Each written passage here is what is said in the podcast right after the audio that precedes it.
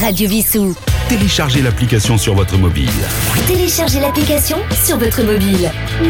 Nous avons le plaisir d'être aujourd'hui en compagnie de Marie-Paul Kerr pour une nouvelle émission qui va s'appeler Chronique d'histoire. Il y aura des événements, il y aura des portraits. Et aujourd'hui, pour la première, c'est le portrait d'une reine qui a eu une particularité tout de même, car trois de ses fils ont été rois de France. Mais je vous laisse la parole.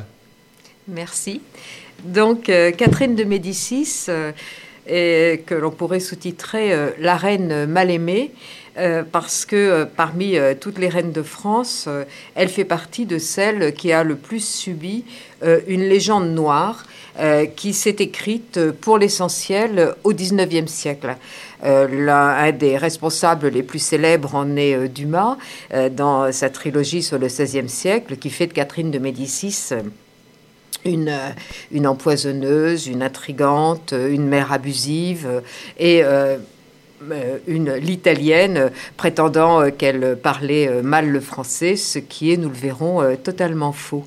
Les historiens républicains du XIXe siècle n'ont pas été en reste, ainsi que toute l'historiographie protestante, qui longtemps a fait de Catherine de Médicis la responsable essentielle de la Saint-Barthélemy.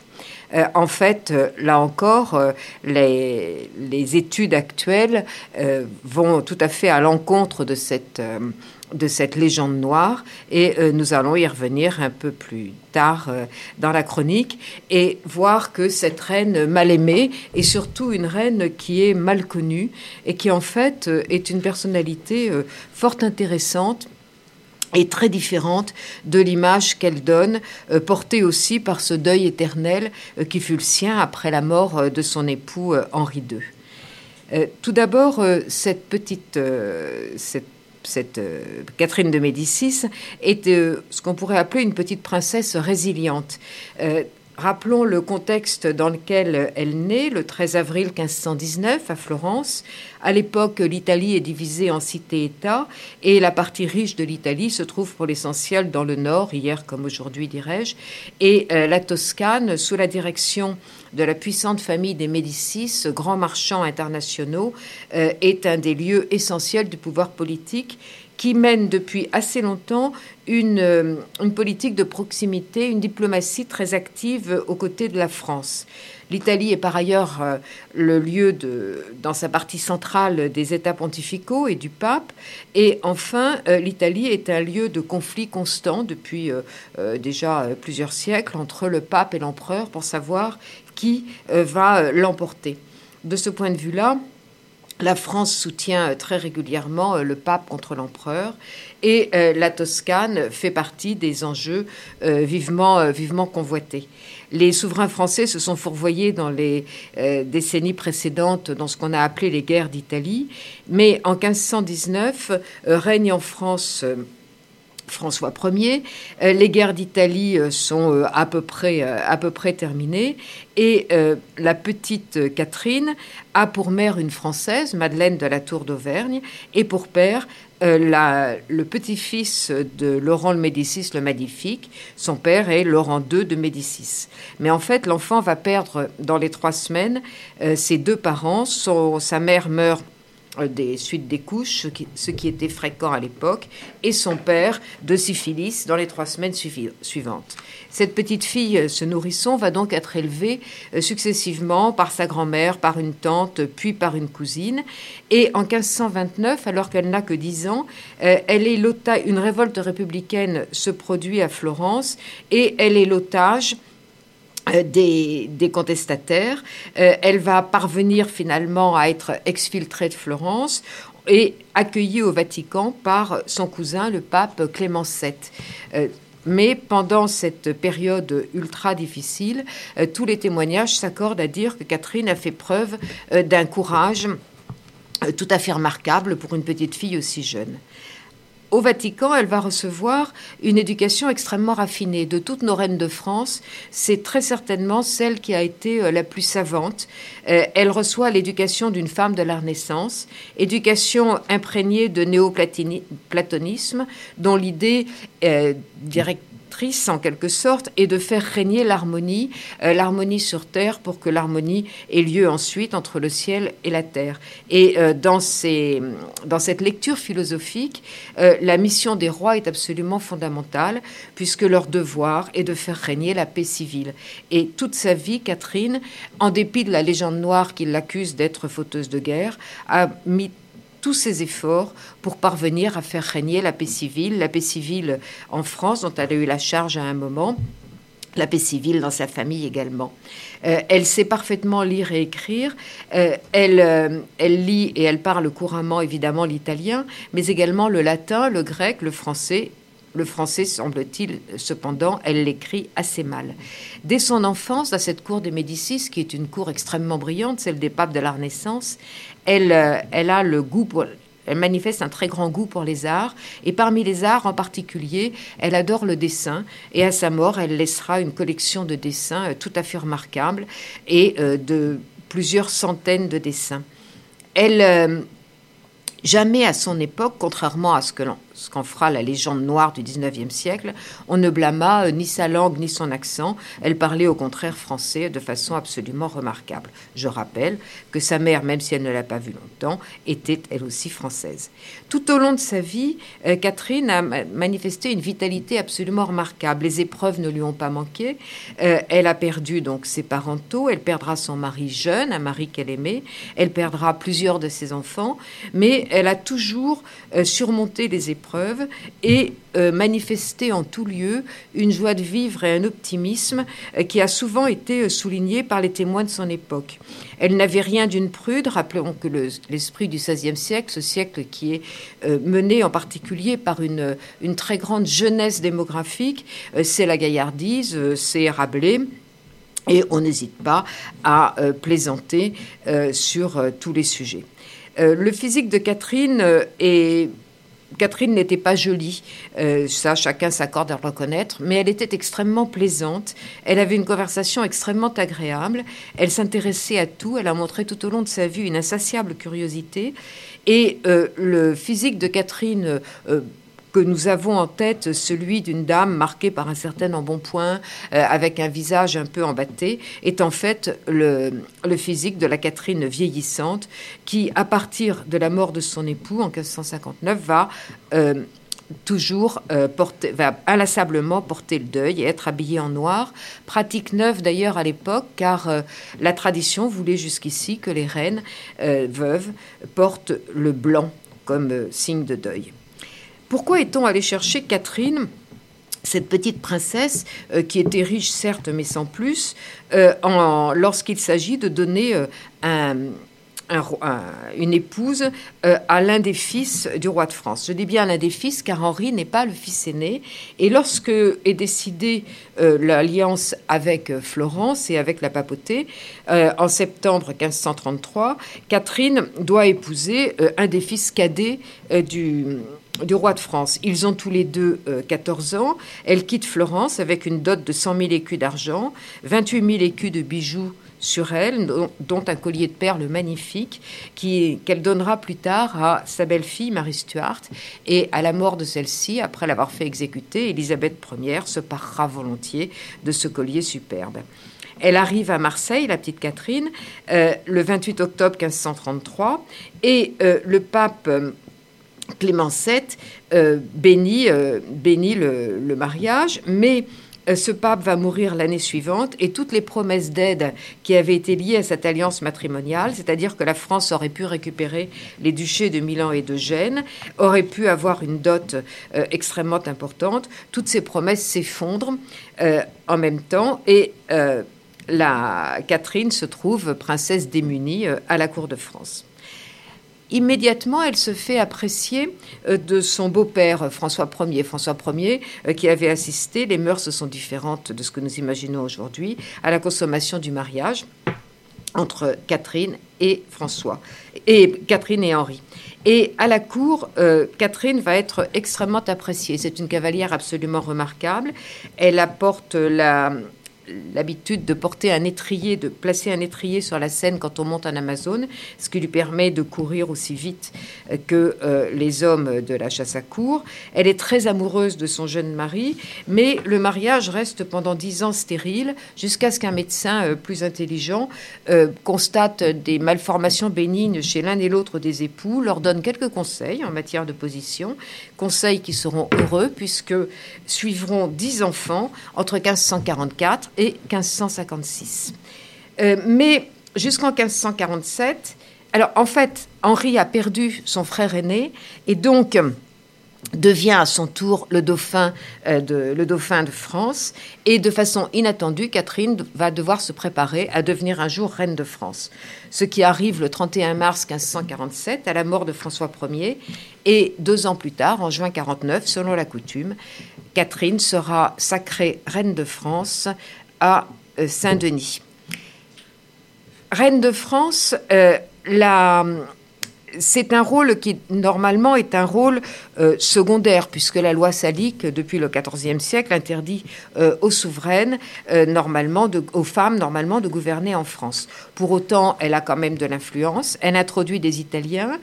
on lui reprochera beaucoup son influence. On inventera beaucoup de choses. On inventera l'idée de l'escadron volant, de ces espionnes qui sont à son service. On inventera aussi, d'une certaine façon, le mythe de la cuisine. Elle aurait apporté la fourchette en fait, euh, on utilise des fourchettes depuis déjà un siècle en France et toutes sortes de légumes qui étaient pour la plupart d'entre eux euh, déjà connus. Quant au maspin, euh, et aux macarons, les monastères ont fabriqué depuis déjà le XIe et le XIIe siècle. Mais elle elle apporte également le souci de garder de bons liens euh, avec l'Italie. Aussi est-elle furieuse lorsque, en avril 1559, au traité de Cato-Cambrésis, qui met fin au duel des Habsbourg et des Valois, qui avaient empoisonné euh, tout le, premier demi-siècle, euh, Henri II, le mari de Catherine, renonce aux conquêtes italiennes et Catherine se voit ainsi séparée en quelque sorte de son pays. Mais euh, euh, ce, traité de Cateau-Cambrésis ouvre la possibilité à des alliances matrimoniales et en particulier sa fille Claude de France épouse un des plus grands seigneurs de l'époque qui est le duc Charles de Lorraine. Ceci dit, peu après Cateau-Cambrésis, le 10 juillet 1559, Henri meurt dans le tournoi qui euh, devait fêter justement euh, les mariages de la sœur d'Henri II, Marguerite, enfin qui accompagnait les fêtes du mariage de la sœur d'Henri II, Marguerite, avec le duc Philibert de Savoie. Et toute sa vie, Catherine portera donc le deuil, je l'ai dit, mais également elle poursuivra de saint vindicte le vainqueur du tournoi, Gabriel de Montgomery, qui sera plus tard exécuté en 1574, alors qu'il avait adopté le camp protestant. Éternelle veuve, Catherine va organiser des funérailles absolument grandioses et euh, ceci s'inscrit pour son époux euh, mort et ceci s'inscrit dans l'importance des fêtes comme élément de la vie de la politique culturelle euh, au XVIe siècle. tout au long de sa vie, Catherine fera attention à organiser des fêtes gigantesques dont le but est en quelque sorte une politique de communication, de marketing, dirions-nous aujourd'hui, et euh, pour bien montrer euh, l'importance de la Cour de France et la volonté de, par le cérémonial de rétablir l'harmonie euh, du monde. Son fils François II va régner assez peu de temps, 1559-1560. il a épousé Marie Stuart et durant cette année de règne, Marie est euh, euh, Catherine de Médicis est mise euh, un peu à l'écart, tandis que le clan des Guises, catholiques intransigeants et oncle de Marie Stuart, va gouverner. Euh, s'ouvre dans cette période le temps de ce que les contemporains ont appelé les troubles de religion et que nous, nous appelons le temps des guerres de religion. Ces guerres de religion vont durer jusqu'en 1598, se terminer bien après la mort euh, de Catherine de Médicis. Et Catherine de Médicis, tout au long de sa vie, va avoir à euh, monnayer, pour reprendre les termes de l'époque, la paix civile. Pour ménayer cette paix civile, elle s'appuiera en particulier sur Michel de l'Hôpital. Je ne rentre pas car nous n'avons pas le temps dans le détail des guerres de religion, mais le temps fort de la politique de Catherine de Médicis, c'est en 1560 lorsque elle va exercer euh, la régence pour son fils Charles IX, qui n'a que 10 ans à la mort de son frère.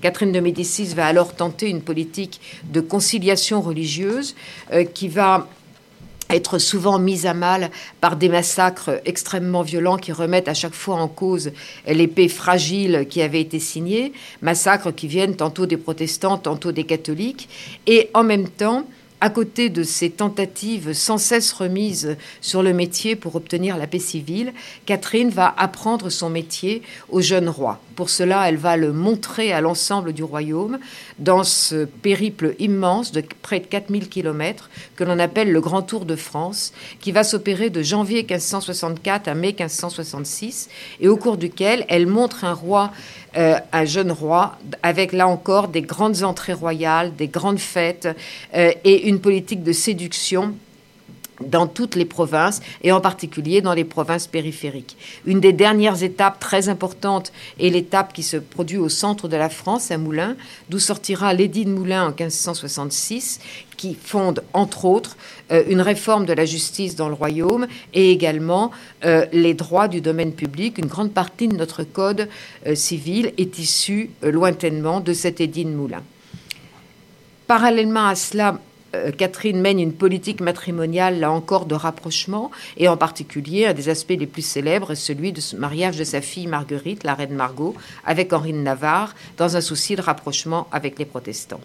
Ce rapprochement va s'effondrer dans le sang lorsque, au lendemain de l'attentat contre Coligny, le 22 août 1572, aura lieu la nuit de la Saint-Barthélemy, pendant euh, nuit qui se tient du 23 au 24 août 1572. Les protestants parisiens sont massacrés dans des émeutes extrêmement violentes. Ces émeutes sont longtemps attribuées à Catherine et par, la, et par les textes et par l'iconographie. En fait, les historiens d'aujourd'hui montrent que les, émeutes ont flambé en tant que telles et que ni Catherine ni son fils Charles IX euh, n'ont pu, euh, euh, ne sont responsables de ces émeutes ni de leur, euh, de leur prolongation. En 1574, Charles IX meurt d'une pleurésie, en mai 1574, et euh, à ce moment-là, c'est le règne du fils préféré de Catherine II qui va commencer, le règne d'Henri III. Et, euh, mais pour Catherine, désormais, le rôle, c'est désormais un rôle secondaire qui s'ouvre à elle. Henri III l'écarte du pouvoir et Catherine, reléguée au second plan, va euh, plutôt s'occuper de ses enfants, enfin de ses petits-enfants, va élever euh, Christine de Lorraine, la, fille de sa fille Claude qui était morte morte jeune, va tenter à diverses reprises euh, de jouer son rôle de diplomate pour essayer d'apaiser les tensions dans le domaine de la paix civile, enfin d'instaurer une paix civile. Et elle mourra le 5 janvier 1589. Elle sera enterrée à Blois. Euh, Saint-Denis étant alors aux mains des ligueurs. Elle ne pourra pas être euh, enterrée dans l'immense rotonde des Valois qu'elle avait envisagé de faire construire à, Saint-Denis. Euh, et cette rotonde, d'ailleurs, ne survivra pas, sera, dans un état lamentable à la fin du XVIIIe siècle et sera sera finalement détruite. De Catherine de Médicis, que nous reste-t-il euh, à côté de cette légende noire qui n'a, je le répète, pas lieu d'être Il nous reste tout ce qu'elle a apporté en tant que grande mécène, une insatiable curiosité. C'est à elle qu'on doit, euh, même si on l'a oublié, la diffusion du tabac en France, qu'on surnommait à l'époque l'herbe à la reine, avant plus tard de l'appeler nicotine. Euh, elle fera transférer au Louvre la bibliothèque royale de Fontainebleau, bibliothèque qu'elle contribuera à augmenter considérablement. Elle fera construire le palais des Tuileries euh, par euh, Philibert euh, de Lorme. Elle ouvre la capitale vers l'ouest avec toute une promenade, le cours La Reine. Elle agrandit et elle embellit Chenonceau qu'elle avait récupéré sur Diane de Poitiers, sa rivale, celle qu'elle appelait la putain, de, mon mari.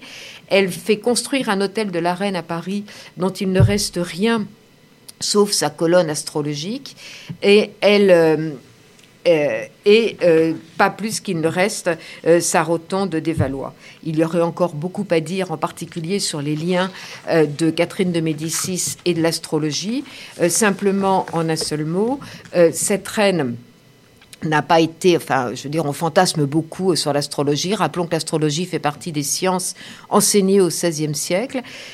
On fantasme aussi beaucoup euh, sur euh, ces, les prédictions terribles sur le fait que ses trois fils, euh, aucun de ses fils ne, fonderait une dynastie pérenne, ce qui effectivement s'est passé. Et par ailleurs, on lui avait, paraît-il, prédit qu'elle mourrait près de Saint-Germain. Elle s'est abstenue toute sa vie d'aller près de lieux qui s'appelaient Saint-Germain, mais le confesseur qui était à son lit de mort s'est appelé, lui, Saint-Germain.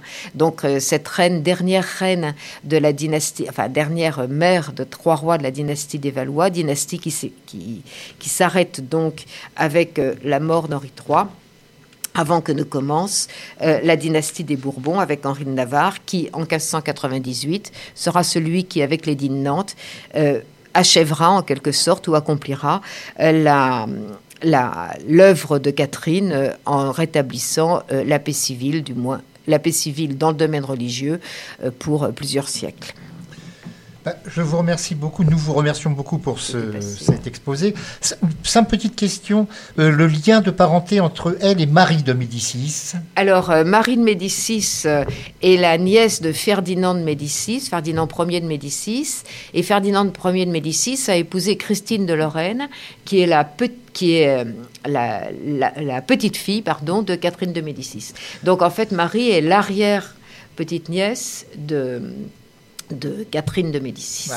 Marie, donc, euh, qui a également été reine de France. Marie, qui a également été reine de France, qui a également été régente, qui a également été une grande mécène, qui a également fait construire euh, beaucoup, et en particulier, évidemment, ce dont on se souvient, c'est le, palais Médicis, qui est actuellement le Sénat, et euh, Marie de Médicis, qui a fait célébrer, enfin, qui a fait faire une œuvre entière à sa célébration, qui est absolument magnifique, qui se trouve actuellement au Louvre, mais qui autrefois était au palais Médicis, qui est la série de, de la vie de, de Marie de Médicis par Rubens. Bah, nous aurons peut-être l'occasion de parler de, de, Marie de Médicis dans une prochaine chronique, qui sait. peut-être. Bah, de toute façon, nous vous remercions beaucoup de nous avoir éclairé sur cette reine qui est surtout entourée d'une légende noire. Et là, vous avez aujourd'hui permis de la réhabiliter. Merci à vous et à très bientôt pour une prochaine chronique de toute façon. Merci. Radio Vissou. Téléchargez l'application sur votre mobile. Téléchargez l'application sur votre mobile.